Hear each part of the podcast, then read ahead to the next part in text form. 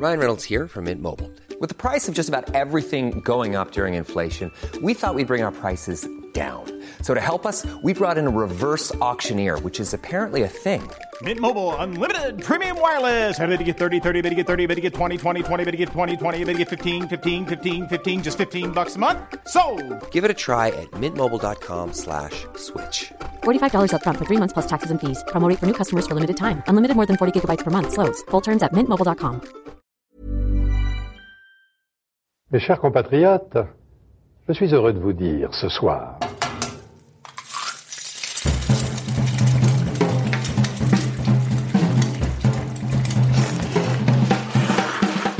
Bonjour et bienvenue dans À Poil, le podcast qui à nu les chefs.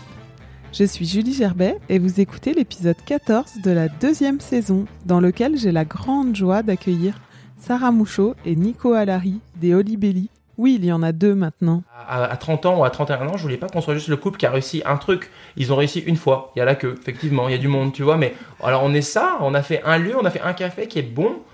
Il y a Ouais. aussi euh, le truc peut-être de aussi prouver que c'était pas qu'un c'était pas juste un coup de chance quoi que on peut, euh, à côté- dé- enfin, tu peux recommencer, déconstruire reconstruire un autre truc et que ça marche aussi et puis en ouvrir un deuxième et qui marche aussi et tout c'est vrai qu'en France le succès est est très considéré souvent comme de la chance et quand on voit tout le boulot que c'est de, de mettre sur pied un resto, que pendant trois ans, Nico et moi, on était 24-24, 7 sur 7, à fond, à en parler juste tout le temps, à tout le temps changer des choses, améliorer, euh, former, euh, voilà.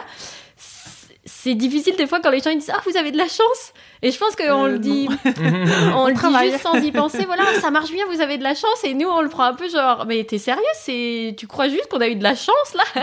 Donc en effet, il y a une partie, je pense qu'il y a une partie de chance. Et c'est voilà, mais il y a aussi énormément de travail et c'est du coup c'est vrai qu'on avait envie aussi un peu de dire bon bah viens on on essaye quelque chose d'autre, on verra si on est aussi si, si aussi c'est juste de la chance ou voilà, je pense que c'est un peu ça aussi au final.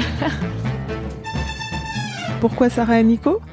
Parce qu'on réduit souvent Holy Belly aux pancakes et à la queue qu'il y a devant, alors que c'est bien plus que ça. C'est l'histoire sincère d'un jeune couple qui, à la force du poignet et avec leur cœur, a construit deux restaurants successful. Dans cet épisode, nous avons parlé d'attention, de burger, de constance et de ronronnement. N'oubliez pas de vous abonner sur votre appli d'écoute de podcast préféré et sur les réseaux sociaux pour ne manquer aucune conversation savoureuse avec les chefs qui font la gastronomie aujourd'hui. Bonne écoute Bonjour Sarah, bonjour Nico. Bonjour. Bonjour. La première fois qu'on s'est rencontrés, c'était pour faire une vidéo dans le premier Holy Belly. Donc celui où il y avait le- les canapés, le flipper, tout ça. Euh, ça a bien changé, grandi et grossi depuis. Est-ce que vous imaginiez ça euh, quand vous avez ouvert? Pas du tout. Euh, c'est vrai que quand on a ouvert, c'était Nico et moi. On était censés être d'ailleurs que tous les deux. Et quand on a trouvé ce 70 mètres carrés dans la rue Lucien Sampé, on s'est dit bon, je pense qu'on peut pas le faire à deux, donc il va falloir qu'on embauche peut-être une personne en cuisine et une personne au service. Et puis euh, on a commencé à quatre le premier jour. À la fin du premier jour, on s'est dit bon, je crois qu'il nous faut un plongeur. Et euh, on est resté à 5 pendant un petit moment. Non, c'est ça, Nico? C'est ça. En fait, l'idée à la base, c'était pas d'avoir un énorme café. Ce qui s'est passé, c'est que euh, nous, je pense que dans l'idée, on était plus proche de quelque chose comme euh, Moconuts, que je salue d'ailleurs, qu'on adore. Et euh, l'idée, c'était vraiment donc euh, Sarah euh, aurait été Omar et moi j'aurais été Moko. Et c'était un peu l'idée, voilà, de euh, Sarah en cuisine et puis moi en salle. Et puis voilà, euh, je sais pas combien, avoir 10, 10 places ou 12 places. L'idée, c'était ça. Euh, mais bon, après, la recherche de fonds de commerce se passe ce qui se passe et on a trouvé, entre guillemets, trop grand. Et, euh, et donc, on a fait les travaux. Et en fait, je crois qu'on a vraiment eu une réalisation le jour où les travaux étaient finis. Euh, et on était là, genre, mais en fait, c'est plus grand que ce qu'on voulait faire, quoi. Et du coup, euh, donc, on a commencé comme ça. Il a fallu s'adapter. Et, et puis, quand même, on est resté vrai sur notre volonté de départ, qui était d'accueillir les gens et faire plaisir aux gens. Donc, s'il y avait plus de gens que prévu, qu'il fallait faire plaisir à plus de gens que prévu, bah, on s'est adapté. Et vous n'aviez pas rêvé de restauration quand vous étiez jeune? C'est vrai, c'est vrai. On est arrivé sur le tard euh, dans la restauration. Euh, alors au début, moi, j'avais un petit complexe là-dessus. C'est vrai que j'aurais aimé pouvoir dire, euh, il y a toujours un, un côté super romantique. Tu vois, j'ai commencé en cuisine quand j'avais 14 ans. Moi, j'aime bien ces histoires-là. Tu vois, les gens qui ont commencé genre gamin et c'est des, des vrais et tu vois, ils ont commencé genre bébé et tout. Bon, moi, j'aurais, j'aurais bien aimé être un de ceux-là, mais j'ai, voulu faire autre chose avant. Tu voulais Euh, faire quoi? Moi, j'ai fait un BTS audiovisuel, option montage et post-production. Mais tu sais qu'en fait, au final, euh, avec du, du recul, euh, les expériences qu'on a eues avant euh, d'ouvrir un restaurant, en fait, elles nous servent. euh, c'est pas de la langue de bois, c'est vrai, elles nous servent vraiment tous les jours. Et donc, euh, enfin, je parle pour Sarah, mais elle a fait un BTS euh, post un BTS production, pardon. Et donc, du coup, ça, travailler les chiffres et gérer des budgets, c'est quelque chose qu'elle fait quotidiennement. Et moi, j'ai fait beaucoup de photos et en fait, je- je- j'en refais encore aujourd'hui pour Olibelli. Tout ce qu'on a fait avant, on le réutilise en fait. Ouais, c'est vrai qu'en fait, au final, c'est pas mal de euh, voilà de pas être passé par la case le CAP cuisine qui formate bien euh, dans un sens parce que euh, voilà, on- dans les écoles, on te demande des trucs qui sont bien et aussi des choses qui te formatent et qui te ferment l'esprit, surtout en France, je trouve. Et du coup, d'être passé par un autre euh, parcours qui fait qu'on a fait plein d'autres choses. Euh, le métier de restaurateur, c'est il faut pas seulement moi, il faut pas seulement que je sache bien cuisiner. Il faut que je sache euh, gérer un budget. Il faut qu'on sache gérer une équipe. Il faut qu'on manage. Il faut qu'on un restaurateur, il a 10 000 casquettes. Et c'est vrai que d'avoir fait Nico et moi quelques d'avoir travaillé dans plusieurs euh, plusieurs autres branches avant d'arriver à la restauration. En fait, aujourd'hui, on remercie vraiment d'être passé par là parce que ça nous sert euh, énormément. C'est c'est comme ça qu'Olibili, ça peut être un restaurant complet et pas seulement, voilà, il y a du bon café et de la bonne bouffe, mais le service est à chier ou euh, Pardon. la Langage. ou, euh, ou le où la déco est nulle, ou euh, le design, où il n'y a pas de photos, il n'y a pas d'Instagram, tout ça, ça, ça, c'est, ça, ça vient de nos expériences passées. Et je trouve que c'est vraiment bien à, à posteriori. On se dit, en fait, heureusement qu'on est passé par tout ça. Ouais, c'est la somme, euh, c'est la somme de tout ce que vous avez fait avant. Ouais, Et donc vous êtes rencontrés au lycée, si je Oh, me ouais. trompe pas, Ouais. Dans l'Oise. En seconde, C'est vrai, ouais. En ouais. seconde. Mais Après, vous avez fait donc tous les deux le BTS Mm. Audiovisuel et vous avez décidé de partir à l'étranger où Mm. vous avez euh, découvert la cuisine et le café. C'est ça. En fait, au-delà de ça, je pense que ce qu'on a découvert, en fait, ce qui, on s'est dit, quand on a terminé notre BTS, euh, le système euh, des intermittents en France fonctionne d'une manière où, à partir du moment où on commence à travailler dans l'intermittence, c'est difficile d'en sortir, puisqu'on cumule un certain nombre d'heures, etc., pour pas rentrer dans les détails. Mais donc, on s'est dit, si on veut voyager, il faut qu'on le fasse avant de vraiment mettre le doigt dans l'engrenage du cinéma ou de la télé en France. Donc voyageons maintenant, on, était, on avait 21 ou 22. On avait envie de partir loin d'exotisme et donc en gros, euh, avec les visas de l'époque, etc., c'est tombé sur Vancouver. Et pour faire vite, je pense qu'au-delà de la restauration, au-delà de la bouffe, ce qu'on a découvert aussi, c'est cette capacité d'entreprendre. Euh, moi, je parle souvent de ça en ce moment quand on, quand je discute comme ça pour un podcast où j'aime, j'aime bien revenir sur ce point-là parce que je pense qu'il a été assez pivot. Euh, j'ai été assez surpris de voir qu'il y avait des gens de 20, 21, 22, 23, 24 qui entreprenaient, qui disaient moi, je vais faire une marque de basket. Moi, je vais ouvrir un café. Moi- Et en fait, nous, euh, on était, euh, on n'était pas dans, dans, dans, ce, dans ce modèle de pensée-là. Euh, on était allé, euh, voilà, à l'école, euh, collège, lycée, en fin de lycée, conseillère d'orientation. À aucun moment, on nous a dit, si vous voulez, vous pouvez commencer un business. Tu vois, c'est genre, bah, t'as des bonnes notes en ça, tu sais faire ça, t'as envie de faire ça. Alors, on va t'orienter vers ça. Tu vas faire les études pour, qui te permettront de faire ce métier-là. Si t'as pas fait les études, tu peux pas le faire parce que c'est comme ça. Quoi. C'est vrai. Ça France, pas rêver, ouais. Et du coup, Très formaté. ouais. Vancouver, c'était vraiment, ça nous a permis ce déclic. On s'est dit, ok, il y, a une- y, a un- il y, a un- il y a une autre option. On peut faire autre chose que tout ça. Donc, je pense que le voyage, pour ça, déjà, le, plus grand cadeau que nous a fait ce voyage, c'est cette ouverture d'esprit. Et après, il s'est trouvé que ça a été la restauration. Sarah avant moi. Sarah, elle a commencé à travailler en cuisine avant que moi. J'ai continué à faire de la photo longtemps euh, après que Sarah ait commencé en cuisine et j'ai euh, raccroché les wagons quand on est arrivé à Melbourne. Et il y avait vraiment une, une très belle scène café, euh, café dans son ensemble. Donc, euh, pas seulement café, mais euh, manger et, et- et café. Et donc là, je me suis dit, ok, il faut vraiment que je bascule, c'est ça que j'ai envie de faire. Et on s'est formé, on a fait les heures, et puis après, euh, quand le visa s'est terminé, on est rentré, et puis on, on a commencé au Libelli. Donc t'as commencé, t'as appris le café à Melbourne, à bon, faire des, des lattés, des ça, cafés, un peu exactement. tout. ouais.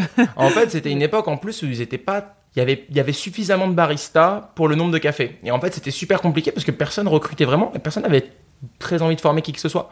Donc à Paris ou à, Euh, à Melbourne. Ah. Moi, je suis arrivé à un moment, c'est ce qui est- c'est plus forcément vrai maintenant, mais c'était une époque où il y avait suffisamment de baristas. Et donc, j'avais pas vraiment de valeur ajoutée, quoi. J'avais pas grand chose à proposer. Et donc, ça a été un peu le parcours du combattant pour avoir ce premier shift derrière un bar. Et, et j'ai reçu ça euh, comme un cadeau, quoi. Et en fait, après, j'ai euh, continué à me former aussi longtemps que possible à Melbourne. Et euh, on avait même entretenu l'idée peut-être d'ouvrir un truc là-bas, mais c'était trop compliqué. Et on s'est dit, en fait, au lieu de toute cette espèce de fuite vers l'avant comme ça, euh, Vancouver, puis Melbourne, et juste toujours éviter de retourner à la case maison, à un moment on s'est dit peut-être qu'il faut renverser la tendance, il faut rentrer à la maison, et puis il faut ramener un petit peu de ce qu'on aime d'ailleurs chez nous. Et c'est ce qu'on a voulu faire avec euh, Olibelli. Et qu'est-ce que vous ne trouviez pas à Paris? Parce que c'était le, le début des coffee shops, ça a commencé à exister en 2012 à peu Mm. près. C'est ça. C'est Qu'est-ce qui manquait vraiment euh, Quand on à est cette rentré, époque? Qu'est-ce qui vous manquait? Quand on est rentré, il me manquait, moi je dirais la touche, euh, vraiment la touche cuisine au coffee shop. C'est-à-dire que les coffee shops comme euh, à l'époque il y avait Ten Bells, euh, on allait où d'autres Télescope. euh, Télescope, oui, Ten ouais, Bells, Télescope, ouais, exactement. premiers aussi, ouais. Donc, euh, donc ça, c'était des cafés qui faisaient du très bon café, mais il n'y avait pas euh, de cuisine où Ten Bells, oui, faisait de la cuisine, mais c'était plus pâtisserie, soupe, salade, sandwich. Et c'est vrai que nous, on avait envie de créer un lieu plus comme il y a à Melbourne, où il y a des vrais chefs dans la cuisine, de la vraie cuisine, de la vraie transformation, combinée avec un bon café.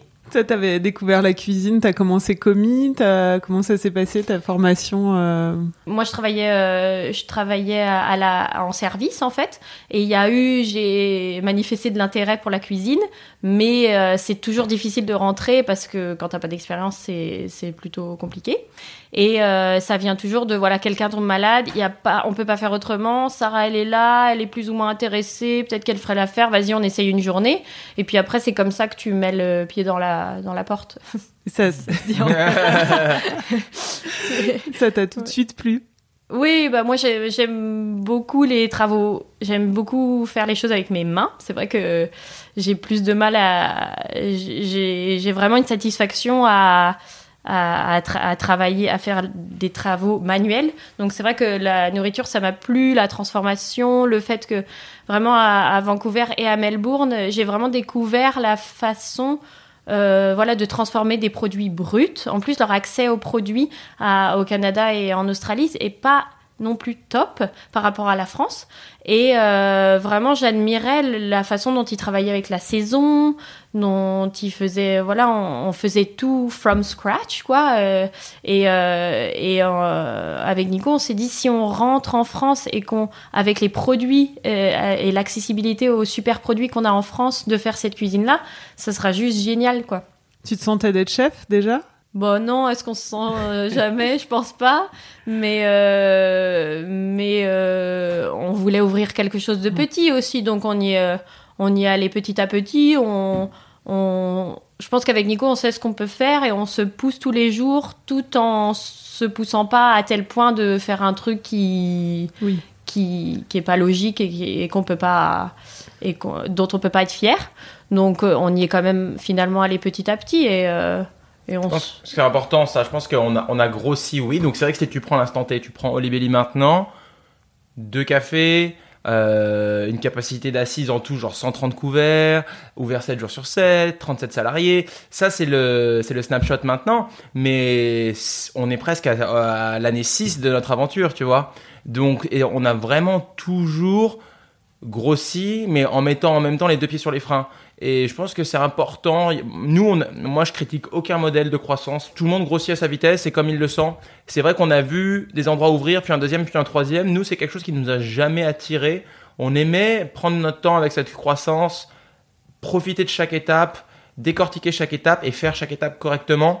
Euh, après, des fois, c'est sûr que ça, ça- pardon, des fois, c'est sûr que ça s'accélère quand on a ouvert le 5 et que Sarah était enceinte et qu'on a fermé le 19 et qu'on a fait les travaux. Bon, voilà, c'était un petit peu trop d'un coup, mais on a appris à, on a appris à traverser cette, passade-là aussi. Euh, donc, je pense que, pour reprendre la question euh, à propos de est-ce que Sarah se sentait devenir chef, je pense qu'à un moment, il y a une sorte de saut dans le vide. Euh, tu penses que tu as les compétences toujours. et tu te lances. Ouais, et après, lancer, une fois que tu es en train de tomber ou de monter ou de une fois que tu es dans les airs, bah, il faut faire ce qu'il faut pour retomber sur tes pieds et en fait, je pense qu'on a toujours fait ça, on a toujours pris du risque en faisant confiance euh, à ce qu'on savait faire et à, notre savoir-faire, mais, euh, mais en même temps, après, on s'est toujours donné les moyens de retomber sur nos pieds. Je pense que c'est ça qui est important. Est-ce qu'il y a des établissements qui vous avaient inspiré à l'étranger ou en Clairement. France ou... Clairement, clairement, clairement. Euh, nous, ce, ce qu'on a fait, c'est marrant, le process de création d'Olivelli, on l'a vachement laissé mûrir. D'ailleurs, une expression en anglais que j'aime bien. Alors, je me fais toujours engueuler parce que je, fais des, je parle en anglais, ça fait, ça fait genre. Mais il y, a une- y a une expression en anglais que je trouve très forte. Ils disent de put something on the back burner. Et tu sais, quand t'as une gazinière et t'as des feux vers l'arrière, t'as toujours un petit truc qui mijote au fond Mijote, sur le. voilà, ouais. C'est pas ta, c'est pas ton truc principal, c'est un peu le truc que t'as laissé. Tu l'as au fond, il est là en train de bubuler, tu ouais. vois. Mm. Et ben nous, on a eu ce projet d'Olibelli, il a été sur le, la gazinière du fond, entre guillemets, le feu, du, le feu du, de l'arrière pendant un moment. Et donc pendant qu'on travaillait, pendant qu'on prenait de l'expérience, pendant qu'on travaillait chez les autres, on avait toujours ce projet qui bubulait. Et on se disait, ok, ça, quand nous on ouvrira, on le fera pas. Ou alors ça, quand nous on ouvrira, ben on le fera comme ça. Euh, et on a tout pris, le bon comme le mauvais, en se disant, ok, quand on sera chez nous, on fera ça autrement, ou on fera pareil, ou donc on a été influencé par le bon et, par le moins bon. Et mais je pense que c'est c'est essentiel de s'inspirer. Euh, euh, je vais pas rentrer dans un jeu de citation non parce que là j'en ai pas. Mais c'est sûr que là on a travaillé à Melbourne on a eu la chance de travailler à un moment à un endroit qui s'appelait Duchess of Spotswood qui était un petit café euh, dans même une banlieue euh, melbournienne et qui n'existe plus aujourd'hui. Mais euh, c'était un endroit qui était en pleine ébullition il se passait beaucoup de choses il il y avait une vraie volonté de cuisine. C'était un endroit complètement ovni euh, qui était dans une rue complètement impossible et la cuisine était incroyable le café était très bon et c'était un couple qui avait ça qui était eux-mêmes dans plein de dans, dans- dans des choses très compliquées avec des enfants, etc. Mais c'était très formateur. On a, je pense qu'on a eu la chance de se retrouver tous les deux. Moi, j'étais barista là-bas et Sarah en cuisine. On a eu la chance de travailler ensemble dans ces endroits à cet instant T-là. Je pense que ça nous a formés beaucoup, beaucoup, beaucoup. Euh, on s'y réfère encore beaucoup aujourd'hui. Euh, mais oui, il faut s'inspirer, c'est sûr. Il faut s'inspirer. Et il faut devenir inspirant aussi. Le projet aussi, un jour, c'est j'aime, j'aimerais, j'espère qu'on on peut inspirer des gens aussi à, à se lancer. Complètement, ouais, ouais. De toute façon, un endroit, ça naît de plein d'inspirations différentes. Le, moi, je pense que l'erreur, euh, c'est de faire un copier-coller d'un endroit qui existe déjà. Mais après, on peut pas dire qu'on a créé quelque chose. On s'est inspiré de plein de choses. On a, on, au Libellis, il y a un petit peu de Vancouver. On a le London Fog que j'adore, qu'on a découvert à Vancouver. Euh, on a les petits, des petits déj plus à la la melbournienne. On a des pancakes qui sont plus canadiens et tout. C'est un, c'est un mix de, de, de, plein de, de là où on a été ce qu'on a aimé et voilà. Euh, et c'est normal, complètement normal de s'inspirer. Le truc que parfois je trouve un petit peu dommage, c'est de euh, voilà de faire un copier-coller d'un endroit qui existe déjà. Ça, je trouve que ça a pas d'intérêt. Voilà. Mais euh, de faire sa version de quelque chose, c'est hy- c'est c'est hyper euh, hyper intéressant, je trouve. Il faut aussi parler du fait que on grandit et quand on a ouvert Olibelli, on avait 27 ans. On était à un moment dans notre vie, on avait une certaine maturité, on a, on a fait des choix parce qu'on avait cet âge-là et qu'on était où on en était. Et maintenant on a 32 et aussi, euh, eh ben Olibelli s'est transformé et a grandi avec nous. Donc tu vois, on revient aussi. euh, on a peut-être été à un moment en rejet de pas mal de conceptions françaises qu'on rejetait euh, euh, des, des horaires d'ouverture, des exemple. business ouais, les business plans, pas très fan du business plan. Non, mais même dans nos choix. Et en fait, maintenant, je me retrouve, maintenant, je me surprends moi-même à 32 ans maintenant, avec euh, donc euh, 5 ans et demi d'Olibelli euh, euh, plus tard. Euh, ben, on est revenu avec le 19 par exemple à quelque chose de plus français en fait au final. Tu vois, on, on, on- a découvert euh, donc le vin nature, euh, on, on en boit, on en, on en, on en, on en sert. Et euh, en fait, il faut aussi se donner le temps. Tu peux pas dire quand tu ouvres un lieu, ça va être ça. À l'instant T, quand on avait 27 ans, on avait envie d'avoir un endroit comme ça. Comme tu dis, t'es venu, il y avait un flipper, il y avait un canapé en cuir, ça avait pas de sens.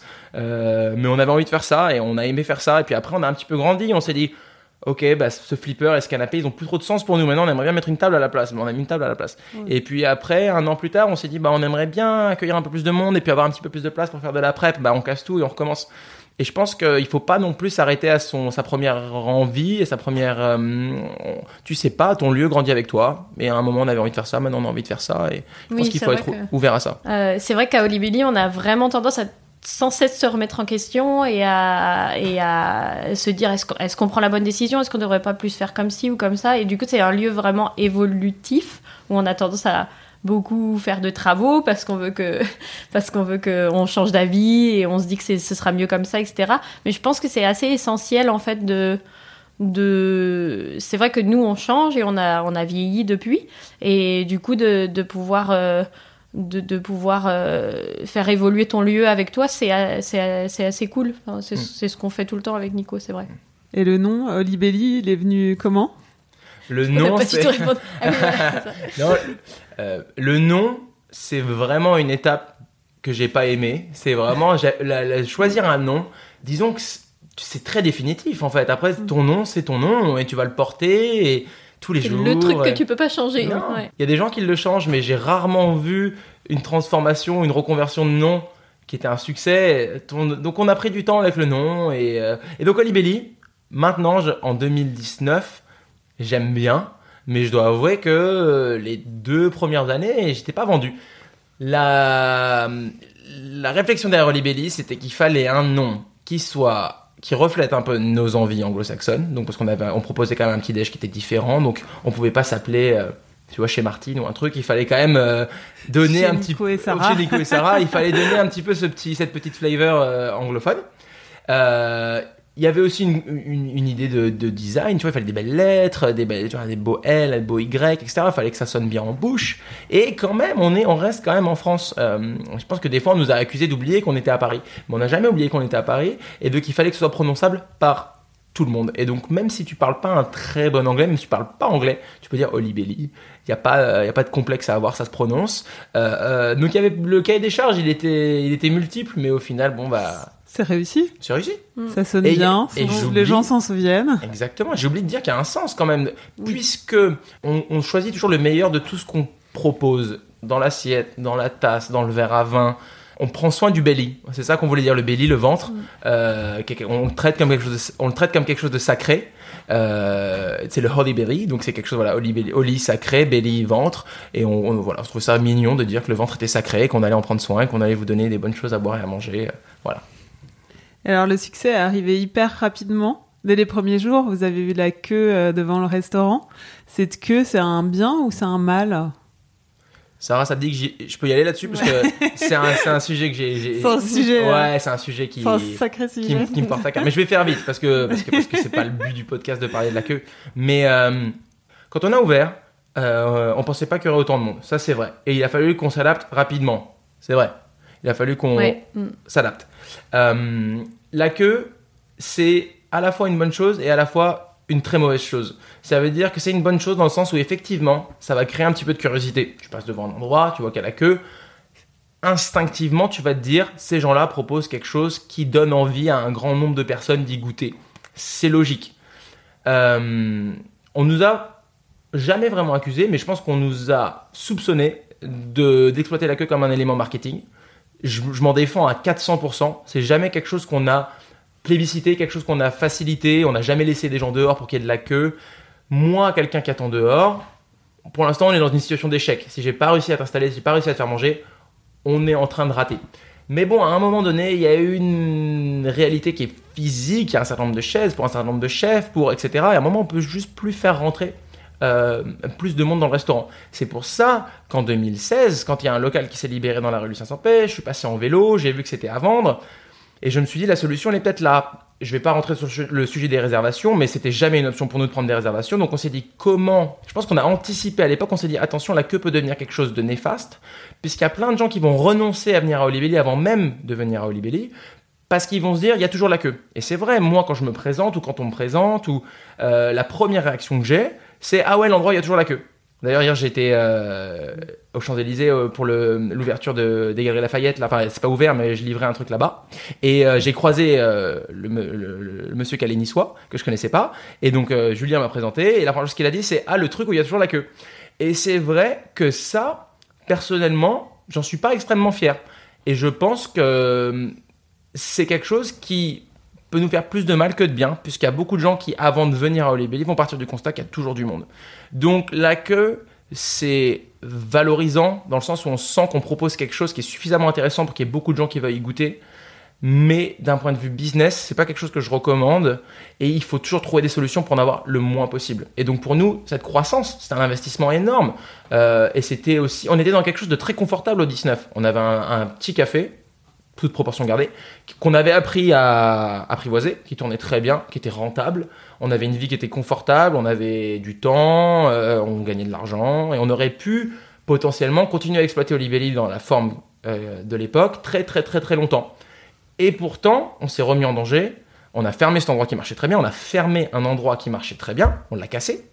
Et on a ouvert un endroit qui était deux fois et demi plus grand avec tous les challenges qu'on n'estimait même pas à l'époque. Challenge financier, euh, challenge de staffing. On ne fait pas tourner un business euh, de 30 salariés comme on fait tourner un business de 7.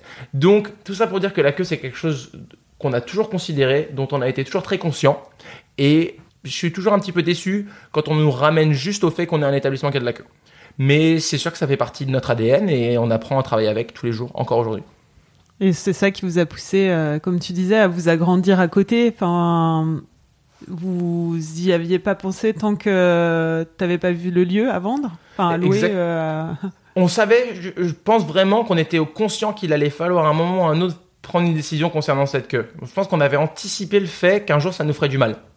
Dans longtemps. Oui, après également, on n'était pas trop chaud au début pour euh, s'agrandir parce qu'on avait peur de perdre notre. euh, de perdre notre euh, l'essence même Mm. de Ouais. pourquoi est-ce qu'on avait la queue Mm. Euh, et on avait peur de diluer cette euh, cette énergie et ce lieu un peu spécial dans quelque chose de plus grand donc c'est vrai qu'on l'a beaucoup beaucoup beaucoup réfléchi s'agrandir pas s'agrandir euh, et euh, on voulait absolument le faire bien C'est vrai. Il y a eu un élément déclencheur, je pense, et en fait, on croit ou pas à l'ordre cosmique, euh, l'ordre des choses, comment les choses se passent. Moi, pas forcément, mais il se trouve que à ce moment-là, où le jour où on a eu, euh, enfin, donc on- j'ai vu cet endroit qui était disponible.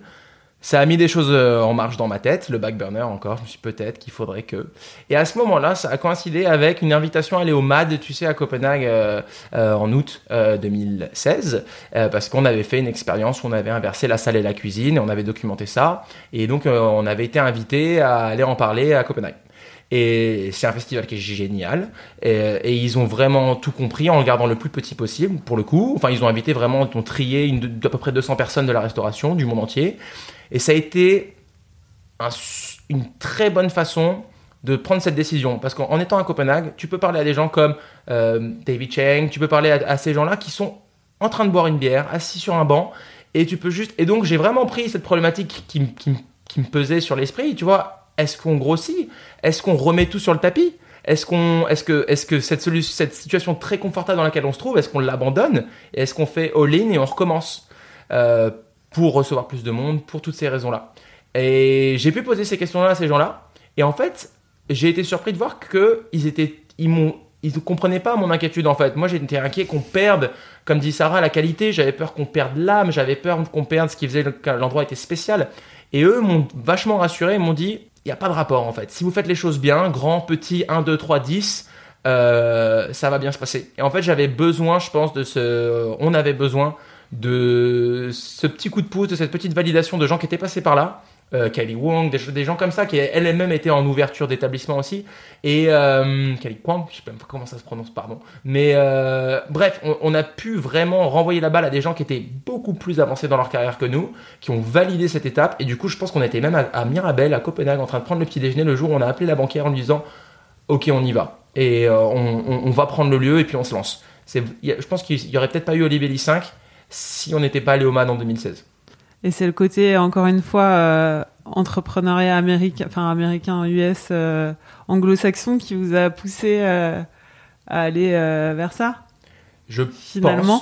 pense. Moi, j'ai une théorie. Ouais. J'ai une petite théorie, mais ça va. D'ailleurs, c'est le moment. On peut, on peut laver notre linge sale en, en public si tu veux. mais J'ai une théorie que j'en avais plus envie que toi et que j'ai un peu plus forcé pour euh, ouvrir le 5. oui ouais t'as plus forcé ouais ouais Et après, tu m'as fait confiance et puis euh, on a fait ce qu'il fallait pour que ça marche. Mais je pense que c'était plus moi qui en avais envie. À, à- à 30 ans ou à 31 ans, je voulais pas qu'on soit juste le couple qui a réussi un truc. Ils ont réussi une fois. Il y a la queue, effectivement, il y a du monde, tu vois. Mais alors on est ça, on a fait un lieu, on a fait un café qui est bon. Il y a aussi euh, le truc peut-être de aussi prouver que c'était pas qu'un c'était pas juste un coup de chance quoi. Qu'on peut, euh, à côté- dé- enfin, tu peux recommencer, déconstruire reconstruire un autre truc et que ça marche aussi et puis en ouvrir un deuxième et qui marche aussi et tout. C'est vrai qu'en France le succès est est très considéré souvent comme de la chance Et quand on voit tout le boulot que c'est de, de mettre sur pied un resto, que pendant trois ans, Nico et moi, on était 24-24, 7 sur 7, à fond, à en parler juste tout le temps, à tout le temps changer des choses, améliorer, euh, former, euh, voilà. C'est difficile des fois quand les gens ils disent Ah, vous avez de la chance Et je pense qu'on Euh, le dit, on le dit juste sans y penser. Voilà, ça marche bien, vous avez de la chance. Et nous, on le prend un peu genre Mais t'es sérieux c'est... Tu crois juste qu'on a eu de la chance là? Donc en effet, il y a une partie, je pense qu'il y a une partie de chance. Et c'est voilà, mais il y a aussi énormément de travail et c'est du coup c'est vrai qu'on avait envie aussi un peu de dire bon bah viens on, on essaye quelque chose d'autre, on verra si on est aussi si, si aussi c'est juste de la chance ou voilà, Ouais. je pense que c'est un, c'est un peu ça aussi au final. Et donc ce, ce, Oli- ce deuxième Olibelli est arrivé en même temps que... Enfin, vous avez signé, et le jour même, vous avez appris que vous attendiez un bébé. Exactement. Ouais, ouais. Deux on bébés en même temps. Voilà, ouais, on a Ah signé. Je me demande si si je- si on avait appris la veille que j'étais enceinte, on aurait signé le lendemain, mais ça s'est passé dans l'autre sens La donc nature est bien faite. voilà, oui. C'est vrai. hein, Là, j'avoue enfin, qu'on a passé une, une nuit un peu spéciale parce que j'étais en train de tout retourner dans ma tête de savoir comment, comment, comment est-ce qu'on allait gérer les deux. Et c'était un peu compliqué. En plus, le, le côté, euh, voilà, Nico me dit t'inquiète pas, mais moi je dis oui, mais attends, c'est moi qui, euh, qui vais être enceinte, donc c'est moi qui vais porter le bébé pendant neuf mois et c'est physiquement, je j'aurais pas les mêmes capacités que j'ai avant, j'avais avant. Et du coup, c'était heureusement qu'on était deux, je pense, pour euh, pour cette période-là, et que c'était pas euh, qu'on était un couple. Je pense que ça sûr. nous a aidé. De toute façon, le sûr. fait d'être un couple, ça nous a aidé dans, ça nous a toujours aidé. Mais Et quel bébé est arrivé en premier euh, Olivier le cinq. Olivier le 5, mais à pas grand chose. Hein. ouais, Euh, deux je- semaines avant, ouais. Ouais, Louis Non. est né deux semaines après l'ouverture. Ouais. Ouais, ouais. ouais. Le timing est franchement là, c'était pas. Non, là, c'était pas fun. On a été mauvais sur ce timing. Non, non, c'était vraiment dur, ouais. Ça Non, arrive et puis- souvent comme ça. hein. Ça arrive Ouais. souvent comme ça, et puis il n'y a jamais un bon moment pour, euh, il y a jamais un bon moment pour avoir un enfant, et, euh, et puis c'était maintenant, et puis on était content, on était content de tout en fait, on était content d'ouvrir ce resto, on était content d'avoir un, un enfant, et on n'a rien regretté, on s'est juste dit ça fait beaucoup d'un coup. Après, on a pu quand même se reposer sur une équipe euh, qui était Voilà. solide, qui nous a On soutenus. s'est dit, il faut absolument qu'on délègue, il faut absolument que. Parce que euh, sinon, ça va pas marcher. Donc, c'est vrai qu'à ce moment-là, on a plus délégué. J'ai envie de te dire, au final, c'était avec du recul, c'était peut-être un mal pour un bien, parce Oui. que ça nous a forcé, c'était une sorte de formation accélérée à, à une- un nouveau type de management. Ça veut dire que je pense qu'on avait besoin d'une rupture claire avec la façon dont on manageait. Avant, c'était moi au bar, en salle, Sarah en cuisine, et on manageait en interne, on était là, on manageait, et c'était comme ça. Quand on est passé au 5, il fallait de toute façon qu'on change notre type de management. Comme je te disais, tu peux pas manager un petit endroit comme tu manages un grand et une petite équipe comme tu manages une grande. Louis, en arrivant à ce moment-là, entre guillemets, il n'avait rien demandé, mais en arrivant à ce moment-là, il nous a forcé, ou on a été, on a été contraint de repenser complètement notre façon de fonctionner. Et peut-être que si Louis n'était pas arrivé à ce moment-là, on aurait continué à fonctionner sur un modèle qui n'était pas adapté à Olibelli 5 en fait. Donc l'un dans l'autre, ça s'est pas trop mal goupillé, mais ça a été super compliqué. Et donc vous avez décidé de séparer euh, les cartes un peu en deux, de garder toute la partie petit-déj au Olibelli 5 et euh, plus tard, aujourd'hui, ouais. de rouvrir Olibelli 19, en ligne- l'original, euh, avec une carte plus raffinée du déjeuner et propositions. euh, Voilà le Olibelli, le Olibelli original. En Mm. fait, euh, on avait vraiment le petit déj, pancakes, eggs and sides le matin. À midi, on enlève toute la mise en place et on remplace par la- le déjeuner, un déjeuner de saison avec euh, quatre plats qui changent tous les mois en fonction de, de la saison, etc. Et on avait le problème, encore une fois, des gens qui viennent manger des pancakes à 2 heures et on les a pas parce que on a changé la mise en place, etc. Qu'on n'a pas de place dans la cuisine pour les faire, euh, tout. Et du coup, quand on a trouvé Olibelli 5, on s'est dit, euh, euh, voilà, déplaçons euh, ce, le menu du matin de eggs and sides, de pancakes, etc. à Olibelli 5 dispo toute la journée en ayant des spéciaux du, du jour qui changent tous les jours aussi et qui sont un petit peu plus euh, euh, voilà dans la lignée de ces assiettes là euh, avec toujours des super produits et tout mais des plus grosses assiettes voilà avec des, des spéciaux un petit peu plus à l'anglo-saxonne. Et ce menu du déjeuner qu'on faisait donc à l'origine, on le garde pour Olibelli 19 dans un plus petit café euh, et on brode on, crée un menu du petit déjeuner qui est plus en phase avec, euh, euh, ce déjeuner-là. En plus, moi, j'étais toujours jalouse des petites assiettes à partager, de tapas du soir, euh, parce que je me disais, c'est trop bien, tu, tu, tu vois un produit euh, euh, que, tu aimes, qui est, super joli et en saison et tout, tu fais une petite assiette autour de ça, une petite asperge ou quoi, hop, tu le mets sur le menu, c'est bon. Et euh, à Olibelli, à Olibelli 5, c'est pas comme ça parce que tout doit être une grosse assiette, bien pensée, euh, bien équilibrée dans, sa totalité. Donc c'est vrai que ce petit format d'assiette à partager, il me plaisait vachement. Et, euh, je trouvais, on a trouvé qu'à Paris, c'était pas encore trop proposé ces petites assiettes-là à partager pour le matin, que c'est comme des petites tapas pour le matin. Et, euh, et on s'est dit que ça pourrait être un truc nouveau à apporter à la scène parisienne, quoi. Ça marche vachement bien. J'ai- trouvé ça vraiment trop cool. Ça change justement et c'est, enfin, c'est vrai qu'il y a un côté un petit peu raffiné et en même temps hyper gourmand. Euh, Les donuts, euh, Oui, les voilà. chaussons halloumi, tout ça, puis Mm. les petites assiettes euh, plus plus de, de saison. euh, Mm. Ouais, voilà, c'est vraiment euh, euh, sublimer le produit, vraiment pas trop transformer. Et il y a toujours le côté gourmand d'Olibelli, quand même, il faut qu'on reste dans une entièreté. Olibelli, c'est connu pour être gourmand. Et puis moi, de toute façon, je sais pas faire une autre cuisine qu'une cuisine quand même qui reste assez accessible et gourmande. Donc c'est vrai que c'était totalement l'idée de faire des, des petites assiettes qui restent, qui restent très, très gourmandes, quoi. Et vous avez refait tout le décor aussi? Bah oui, complètement. En fait, on, s'est retrouvé face à une problématique. Quand on a eu le plus grand HB5, le plus grand Libelli, on s'est retrouvé avec cet espace, cette coquille vide du 19, qui était euh, le fantôme de Libelli. Il y avait le bar à sa place, c'était fini, mais c'était là. Et on s'est dit, ok, maintenant qu'est-ce qu'on fait avec, avec ce- cet espace sur lequel il nous reste euh, des années de bail, qui nous coûte pas très cher, euh, et dans lequel on a déjà beaucoup investi. Clairement, il faut qu'on le garde. Ça, c'était sûr. Ok, on le garde, qu'est-ce qu'on fait avec? Euh, voilà, on s'est posé plein de questions, etc. Euh, et au final, on s'est dit, continuons à faire ce qu'on sait faire. Vraiment le créneau sur lequel on a une valeur ajoutée. On va pas aller ouvrir un énième bar à vin. On va pas aller ouvrir un, énième euh, euh, bistrot brasserie. Ou nous, on a un savoir-faire qui est sur le matin, sur le midi, sur l'après-midi. On n'a pas envie de travailler le soir. On sait faire. Continuons dans ce qu'on sait faire, mais faisons-le différemment. Parce qu'il n'y a pas vraiment d'intérêt à être redondant dans la même rue. Je suis toujours surpris quand il y a des gens qui me disent Ah, mais c'est une autre carte ou vous faites pas les pancakes ici j'étais là, non, pour ça, on a le 5, c'est fait pour ça. Et maintenant, on, a, on, va faire autre chose ici. On va proposer le petit déjeuner et le déjeuner autrement. Et c'est compliqué à expliquer parce que tu veux pas. J'ai l'impression quand on parle du 19, on parle en moins bien du 5. Tu vois, parce que c'est vrai qu'il y a un aspect un petit peu plus, entre guillemets, haut de gamme. Mais je veux pas décrédibiliser tout le travail de cuisine qui est également fait au 5 quotidiennement. Donc, il a fallu trouver cet équilibre qu'on a trouvé aujourd'hui, je trouve. Et encore à nous de trouver les mots pour en parler de ces deux endroits, mais je trouve qu'ils ont une vraie complémentarité. Et même en termes de management, Sarah elle a parlé du côté cuisine, moi je vais parler du côté équipe. C'est super intéressant pour les cuisiniers parce qu'ils vont passer une semaine au Libelli 5.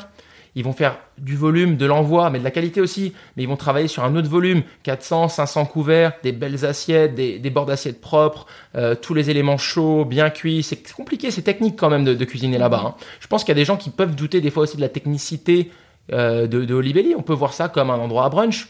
Euh, Il y a tu une vois. régularité Une aussi régularité, une à constance. avoir, ouais. Tu vois, on est, si tu viens un mardi et que tu viens un jeudi, euh, je veux que ce soit bon les deux fois. Euh, c'est un vrai effort, il y a une vraie cuisine. Et c'est vrai que j'ai toujours du mal avec ça. J'essaie toujours de ramener les gens à cette réalité-là. On cuisine à Olibelli 5. Après, c'est sûr qu'Olibelli 19, euh, c'est un autre type de cuisine. Mais je n'irais pas dire qu'il est mieux ou moins bien. C'est une autre déclinaison du même registre. C'est Voilà. bien, ouais. Mais c'est c'est vraiment bien fait, comme tu disais, c'est complémentaire, à la fois différent et en même temps complémentaire avec la même, euh, la même âme derrière. Euh. La même voilà, signature. on voulait vraiment faire un truc en continuité, qu'on retrouve l'âme d'Olibelli Mm. en ayant une proposition différente. Oui, suivant les jours, tu peux avoir les différentes envies et aller dans les deux euh, complètement, en complètement. fonction de ton, ton envie du moment. C'est vrai que c'est ça qu'on Mm. s'est dit. Moi, il y a des matins où j'ai envie de manger du fromage. Euh, et puis j'ai envie de après manger une petite salade de betterave et boire un café puis de commencer ma journée. Puis des jours où j'ai envie d'un beau de beaux pancakes. Et c'est vrai que je trouve que maintenant, maintenant tout de suite, je trouve qu'on on couvre à peu près tous les besoins du petit déjeuner et du déjeuner. Et, euh, et pour continuer sur mon idée d'avant, même pour les, cuisiniers, c'est top parce qu'ils vont travailler un registre pendant une semaine et puis après la semaine d'après on va les envoyer au 19, ils vont travailler un autre registre et c'est super complémentaire, ça évite aussi toutes les, petits problèmes ou les, petites bêtes noires de la restauration qui sont la routine. Quand on devient routinier, on fait moins attention, on peut, se laisser glisser. Là, on les oblige à toujours rester vraiment attentifs puisque euh, on les bouscule un petit peu.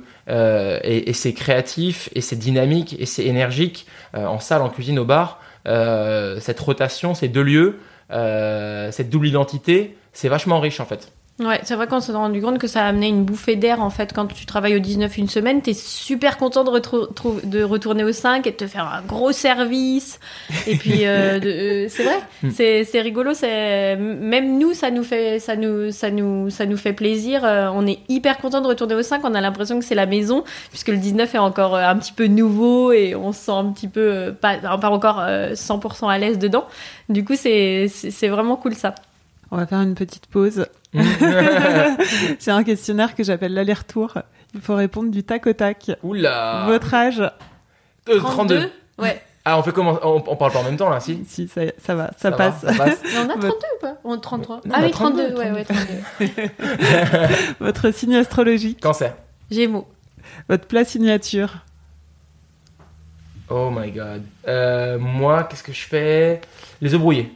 Ah ouais, c'est vrai. Il met trop de crème en plus. Heureusement, c'est pas lui le chef. C'est ça, clairement. Clairement, clairement, clairement. Heureusement que c'est pas moi. Et toi Mon plat signature. euh, Les Je pancakes sais pas. Oh, non, non. Euh, je- à la maison, j'aurais dit l'ossobuco. Elle fait un ossobuco de folie. Et votre plat préféré L'ossobuco. Et visiblement pas les œufs brouillés à la crème de Nico. Sarah, ton plat préféré, c'est quoi? Ah, je sais pas. Moi, j'aurais dit la raclette. Parce que... C'est la grande amatrice de raclette. Alors le chef ou restaurateur que vous admirez le plus? Je, je mets pas longtemps parce que j'ai pas d'idée, j'ai juste envie de dire la bonne personne. Euh, Moi, j'aurais dit brasse. Ah ouais? Ouais. on dit brasse ou on dit bras? On dit brasse. On Bien dit joué. brasse, ouais. Euh, Parce ah, que j'aime c'est- son approche du légume. J'ai trouvé pour le chef, mais est-ce que Ah, tu peux justifier ton choix? Il faut juste que tu balances le nom. Vas-y, balance le nom. Alors, ça va faire super démago, mais je vais dire David Chang. Pourquoi? Et je, je le suis pas mal en ce moment, il a un podcast lui aussi, que je trouve super intéressant. Et en fait, autant avant ce podcast, j'étais là, ok, c'est un chef, euh, j'ai mangé à Momofuku, j'ai trouvé que c'était bon, euh, j'aime les livres, euh, le, le- le bonhomme dérange pas plus que ça, mais le podcast est super intéressant et en fait j'ai pris un énorme kiff à l'écouter parce qu'en fait il documente l'ouverture de son restaurant à Los Angeles d'une manière super naturelle et je me suis retrouvé dans 92% de ce qu'il disait. Et en fait, du coup, euh, pour répondre à la question, là, ça va être lui. Pour l'entrepreneur, pour le chef, pour la réflexion derrière toutes ces décisions, voilà, David Chen, Votre ingrédient préféré? La bergamote. le bœuf. Votre ingrédient détesté Le citron confit. Ah bon? J'aime pas Ah ça. oui, c'est vrai, ouais. Détester Pff, C'est dur d'avoir un ingrédient détesté. Qu'est-ce que je déteste? Si, Sarah, il y en a un. T'aimes pas le sucre? Ouais. C'est quoi que t'aimes pas dans le sucre? Le J'aime sucre pas les trucs trop sucrés. Trop sucré. Ouais, les... donc j'aurais dit euh, la nougatine, mais c'est pas un ingrédient. Votre dernier meilleur repas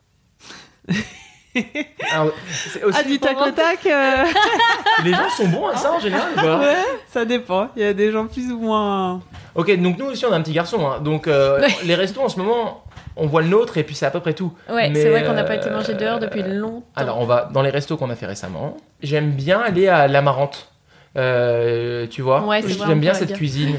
C'est vrai qu'on on nous l'avait fait découvrir et ça fait longtemps qu'on n'y est pas allé.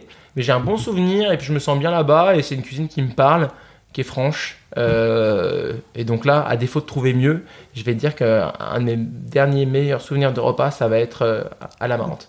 J'aime aussi beaucoup, pardon, on n'a pas le droit d'en dire deux, mais euh, une bonne pizza de chez Fagio avec une bouteille de vin nature. Ça, c'est quelque chose que j'ai envie de t'inviter à faire, Sarah, prochainement. Un petit Fagio. Le resto que vous auriez aimé ouvrir? Hum, elle est bien celle-là. Moi, j'aurais aimé ouvrir un restaurant à burger. Mais pas un restaurant à burger comme il en existe tant. Euh, je trouve qu'on. Et, et- et je veux pas mettre la scène burger à dos. Je trouve qu'il y a des très bons burgers à Paris. Il y a juste pas celui que moi j'aime. Et j'aimerais bien ouvrir quelque chose dans la lignée d'un Shake Shack ou d'un In-N-Out. Un burger très simple, avec un bonne patate, un, un patty vraiment. euh, Enfin, un steak très fin avec peu de viande et quelque chose voilà avec une viande bien constituée À l'américaine. à l'américaine mais euh, mais sain tu vois un, un, un bonne pomme de terre un bon bœuf euh, et sur la simplicité moi j'ai un- j'ai une fascination pour ce produit je trouve que c'est euh, voilà et je suis frustré de pas le retrouver euh, chez nous et donc si c'était à tout refaire un, un- un- un petit restaurant à burger ouais. Moi, le truc qui m'est venu à, à l'idée tout de suite, c'est Moconuts. Mm. Parce qu'on dit souvent, Nico me dit souvent, en fait, toi, tu voulais rouvrir un tout petit resto. et c'est un petit peu vrai. C'est vrai que des fois, je me. Je trouve que je me perds un petit peu dans, le, dans les méandres du gros Olibelli et des fois je rêve de, de juste d'avoir un petit café où c'est juste Nico et moi et euh, pas beaucoup de, de tables donc j'aurais dit euh, Et en même temps, vous vous agrandiriez. Euh, ouais. Et après, c'est pas aussi pour, enfin, faut pas minimiser le travail de, de Moko et Omar. À mon avis, Ah c'est bah quand oui, même bien énormément sûr, de ouais, taf. ouais. hein. À mon Ah avis, bah c'est quand même oui, oui, oui. de. C'est juste, je pense que, je pense que des fois, en- quand tu gères beaucoup d'employés, ton travail de cuisinier passe un petit peu de côté parce que il y a les emplois du temps, il y a les commandes, il y a les appels aux fournisseurs pour savoir s'ils ont tel produit ou tel produit ou etc. Et des fois, je me retrouve un petit peu à rêver de me dire genre en fait, j'ai- j'aimerais juste bien Cuisiner. cuisiner tout le temps et, et revenir à ce travail-là. Et euh, du coup, c'est pour ça que je dirais ça. C'est Mm. pas parce Non, que, non, euh, bien comprends. sûr, euh, Moko, euh, Moko et Omar, à mon avis, euh, travaillent maintenant plus que nous, t'es en n'ayant pas d'employés. Donc, euh. Le meilleur compliment qu'on vous ait fait Ça valait le coup d'attendre. Et toi? Euh, je viens de comprendre, j'avais pas compris pourquoi tu disais ça? Non, mais c'est vrai, quand tu fais attendre les gens 30, 40 minutes, t'as un peu de gêne et après ils mangent, tu les regardes manger, enfin tu les regardes pas manger, mais. Et après, quand ils s'en vont, ils te disent franchement, ça valait le coup d'attendre. Moi, pour moi, ça, reste un des meilleurs. Ouais, moi, ça aurait été best breakfast I ever had. ça, c'est, ça, c'est trop mignon. Et la pire critique, moins drôle? Pire critique, moins drôle. Euh, c'est pas une critique, mais chaque fois qu'on nous, qu'on nous classe dans la catégorie brunch, concept, hype, tendance, euh, place to be, euh, tu vois, bobo à la rigueur, pourquoi pas? Je pense qu'on est, on est bobo. hein. Bobo, c'est quoi? C'est Non, 32 c'est- ans, un enfant. euh, Ouais. on Canal est, Saint-Martin. Canal Saint-Martin, on, on, on fit Ouais, le profil. vrai. Non, non, c'est à chaque fois qu'on dit, voilà, Olibelli, c'est du hype, c'est de la tendance, c'est a brunch place, c'est un place to be, etc. Ça dévalorise tellement ce qu'on propose et ça nie tout le travail qu'on met derrière. Et pour pour moi, ça, ça reste la critique que j'ai encore du mal à avaler aujourd'hui. C'est pas de la cuisine. En fait, pour, quand, si- si- quand j'entends, si je peux entendre des fois, Olibelli, c'est pas de la cuisine, même si je suis pas cuisinier, ça me détruit en fait. Pour nous et pour, et pour les équipes. Et toi, Sarah? Oh, c'est dur ça. C'est trop sucré. Euh, non, personne ne dirait jamais ça, si. Non. Ouais. Hmm, la pire critique, c'est dur. Du Joker? T'as déjà le Joker ou pas? Ouais. Non, je te donne le mien si tu veux. Ouais, ouais. Bon, bah, l'aller-retour est terminé. hein. Maintenant, on va reprendre. euh, Ok. normal. Sarah, quand est-ce que tu t'es sentie chef pour la première fois? Pour la première fois, je pense que c'est quand- on a ouvert Olibelli 5, avec une plus grosse équipe, où là, euh, j'avais vraiment du monde à gérer, euh, plus que deux cuisiniers. Euh, là, à ce moment-là, je me suis dit, bon, là, il va falloir, euh, il va falloir apprendre sérieusement à manager et à, et à gérer une grosse équipe. Est-ce que tu te sens plus chef, restauratrice ou entrepreneuse? Je me sens plus chef restau- restauratrice. Et toi, Nico Restaurateur ou entrepreneur? Moi, je pense que c'est un savant mélange des deux, en fait. Euh, moi, je suis rentré dans cette industrie par le café. Maintenant, c'est c'est pas une- le café, c'est pas une industrie dans laquelle je me reconnais. Euh, je, dirais pas que je suis barista ou c'est pas mon ma valeur ajoutée à moi, elle est pas là. Je pense que j'ai un vrai savoir-faire dans le fait d'être restaurateur et entrepreneur. Euh, entrepreneur, c'est faire. Moi, j'aime faire. Euh, donc ouais, plus plus définitivement euh, entrepreneur restaurateur. T'adores ouais. euh, t'adores entreprendre d'ailleurs. T'as créé Ospo Job, Ouais. donc un site euh, site application qui permet de mettre en relation les non pas les clients, les restaurateurs et les gens qui recherchent du travail. Clairement. En fait, c'est parti d'un constat. C'est juste qu'un jour, j'ai fait, j'ai commencé un message groupé sur Facebook avec plein de chefs. Il y avait TAC, il y avait Flo, il y avait tous ces gens-là. Et j'ai dit, bon, bah, écoutez, bah, là, d'ailleurs, je crois que quand on a ouvert le 5, on était un peu en dèche. Et j'ai dit, euh, on cherche quelqu'un, un cuisinier. Si vous avez, je sais que tout le monde a un peu des piles de CV. Et je me suis dit, bon, bah, on va demander aux copains. Donc j'ai descendu tout mon Facebook. Il y avait Fabien, il y avait tous ces gens-là, tous les copains. Et j'ai fait un message groupé. J'ai dit, voilà, on cherche un cuisinier, une cuisinière. Et au lieu de me donner des pistes, ils m'ont dit bah nous aussi, bah nous aussi, bah moi aussi. Et en fait le message c'est juste devenu tout le monde qui était ouais nous aussi on cherche. nous- Et je me suis dit waouh clairement il y a un manque, il manque quelque chose, il manque une plateforme, il manque quelque chose. Et donc du coup je me suis dit bah vas-y on lance un petit, euh, c'est très simple, hein, une toute petite page web. euh, pas très pas très compliqué à faire où tout le monde peut et donc l'idée c'était de garder quand même un aspect un peu qualitatif tu vois c'est euh, l'hôtellerie restauration c'est une, une vieille maison. Euh, après ils ont quand même on a on a trouvé figure-toi qu'on a trouvé des profils sur hôtellerie restauration mais euh, parce qu'ils ont cette taille mais je, trouve, trouvais intéressant de sans faire du copinage mais de sélectionner un petit peu les annonces qui sont sur Spotjob c'est pas ouvert à tout le monde c'est un peu subjectif d'ailleurs on choisit un peu les restos qu'on aime bien mettre. Et c'est un peu c'est un peu controversé. Et euh, c'est juste pour filer un coup de main c'est absolument gratuit on récupère zéro dessus c'est juste pour euh, pour rendre service. J'espère que ça crée des postes d'ailleurs. Qu'est-ce qui fait votre succès? Moi, je pense que c'est parce qu'on lâche rien et qu'on c'est pas parce que on a eu du monde dès le début qu'on s'est dit ah c'est bon, on a la recette magique, on fait exactement la même chose et euh, on continue comme ça parce que euh, ça plaît et voilà. On- euh, moi, je pense que c'est la constante remise en question que euh, on, on se dit honnêtement tout le temps est-ce qu'on peut faire mieux, est-ce qu'on peut faire mieux, est-ce qu'on peut faire mieux? Et je pense que c'est ça qui fait on s'est se repose pas sur nos lauriers dans le sens où c'est pas parce que ça marche qu'on a qu'on a la, forcément la, vérité de toujours chercher à faire mieux. Je pense que c'est clairement un des éléments qui fait qu'on a du succès aujourd'hui. Moi, je rajouterais, euh, tu sais, on a écrit un peu partout It's good because we care. Difficilement traduisible, mais en gros, ça veut dire c'est bon. C'est pas un accident que ce soit bon, c'est bon parce que on, on, on est vraiment à 100% dans ce qu'on fait. C'est pas euh, une passade, on fait pas de la restauration pour s'amuser. Euh, c'est pas un projet coup de cœur, c'est tout ce qu'on est c'est nous. Il n'y a pas d'investisseur externe. Sur les statuts, c'est 50-50. Et on a tout mis là-dedans. Et je pense que notre succès, il est dû au fait que, comme dit Sarah, on lâche rien. Qu'on a mis tous nos êtres dans, ces deux petits cafés. Euh, et je pense que ça, c'est aussi un des éléments du succès. On vient pas bruncher, ou on vient pas euh, juste manger un bout. Venez chez nous, on vous, on vous reçoit, on lâche rien, on est sur la qualité. On parlait tout à l'heure de la constance. euh, ça se dit la constance de la. Ouais, c'est ça, hein, de rester. ouais. Ouais, pour moi, c'est très important. Bon lundi, bon jeudi, bon dimanche.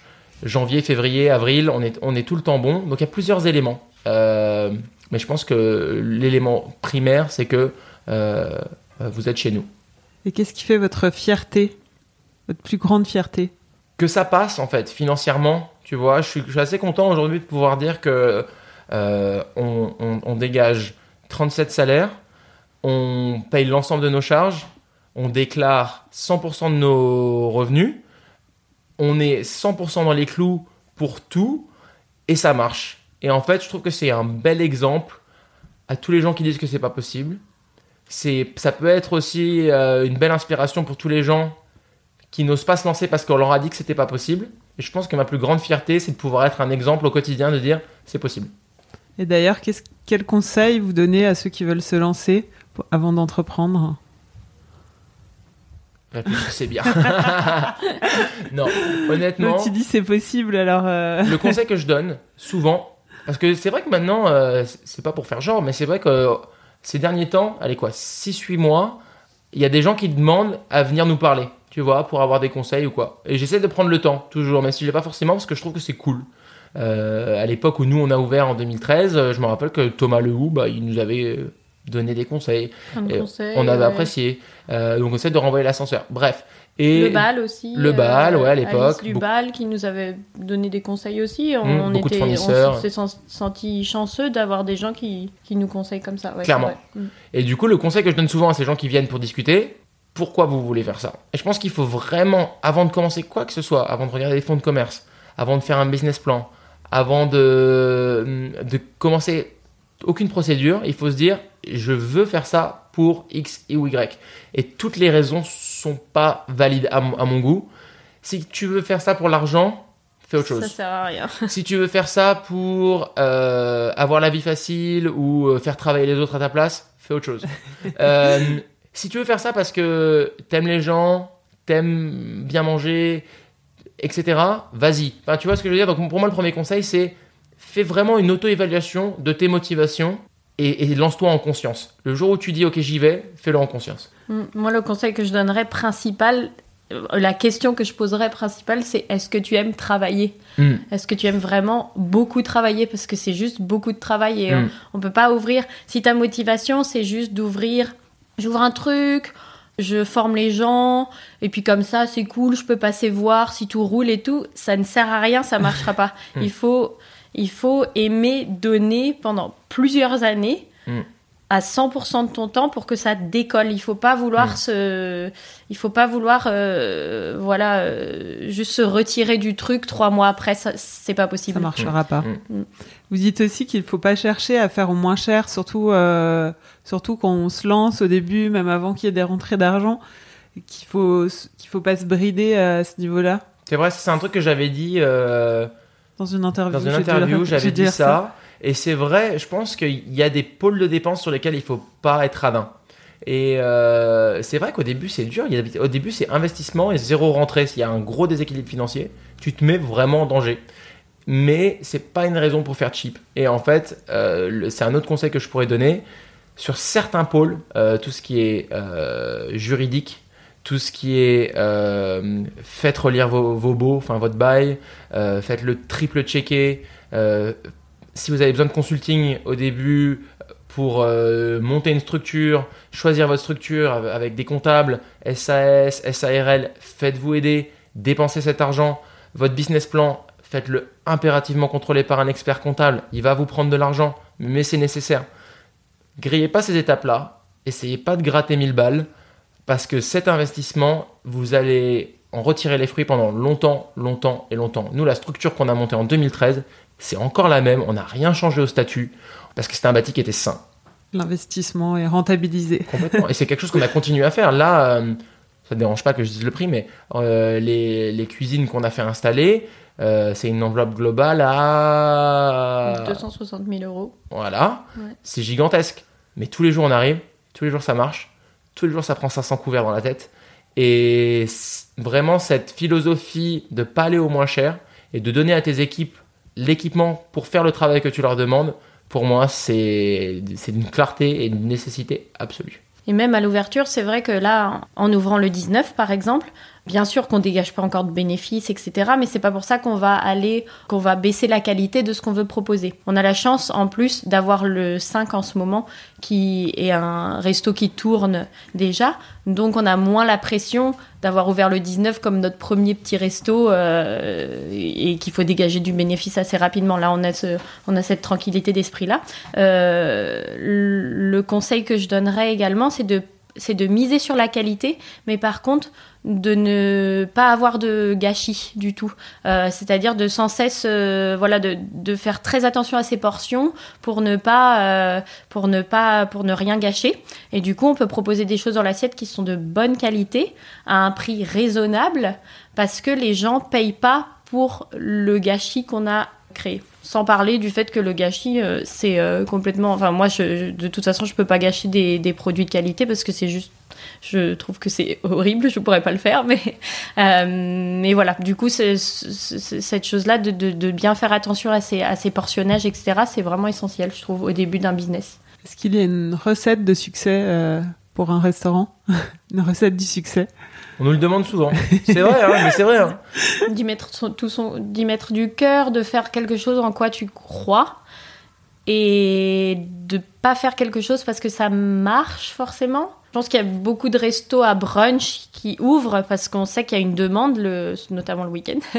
Euh, on sait qu'il y a une demande pour ça. Donc il y a peut-être des gens qui vont ouvrir quelque chose juste parce qu'ils se disent bah ça va marcher. Il y a le marché pour. Je trouve que c'est pas une c'est pas une raison assez suffisante.